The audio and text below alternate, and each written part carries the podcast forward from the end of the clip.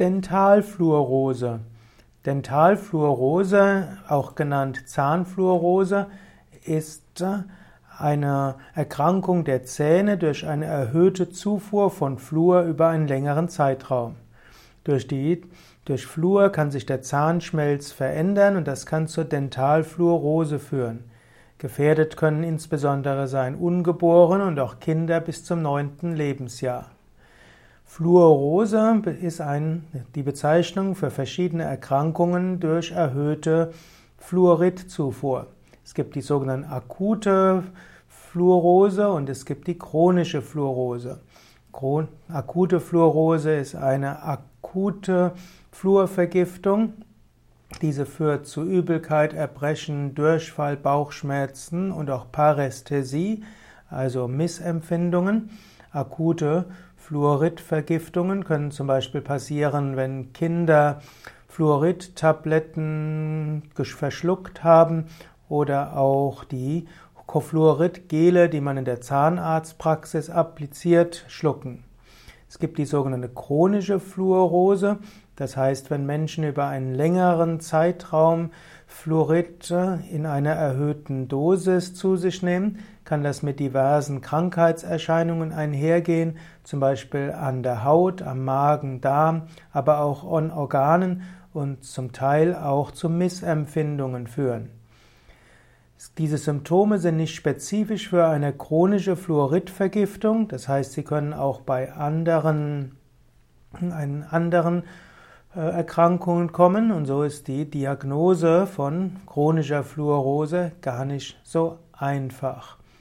Es gibt als zwei Hauptfluorosen, als spezifische Fluorosen, da gibt es die Knochenfluorose.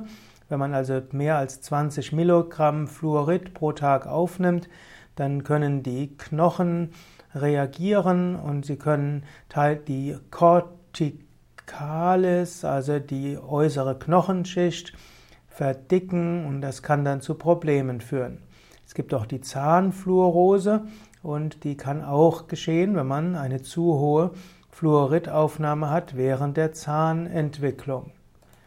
Die Zahnfluorose ist also eine nicht entzündliche Erkrankung. Sie kann führen zur, wenn du das jetzt als Video siehst, dann werde ich dir jetzt gerade ein Bild geben, hm, von zeigen von einer Zahnfluorose. Hm, dort ist nämlich, die Zähne sind dort verfärbt, es entstehen die typischen Zahnflecken. Die Zahnfluorose kommt bei einer Dosierung von mehr als 1 Milligramm Fluorid pro Tag. Das ist zum ein Milligramm pro Tag ist ein wirksames Mittel zur Prophylaxe von Karies, aber in höheren Dosen führt es zu Zahnfluorose. Es gibt zum Beispiel in der Schweiz die Fluorisierung des Trinkwassers und das kann auch negative Effekte haben.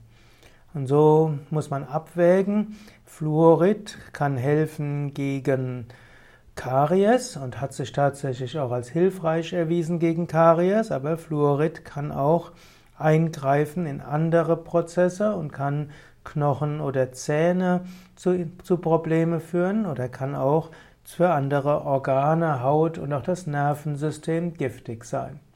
Wie so oft muss man abwägen, ist es gut, fluoridhaltige Zahnpasta zu nehmen, das senkt die Kariesgefahr, aber es erhöht andere Gefahren im menschlichen Körper.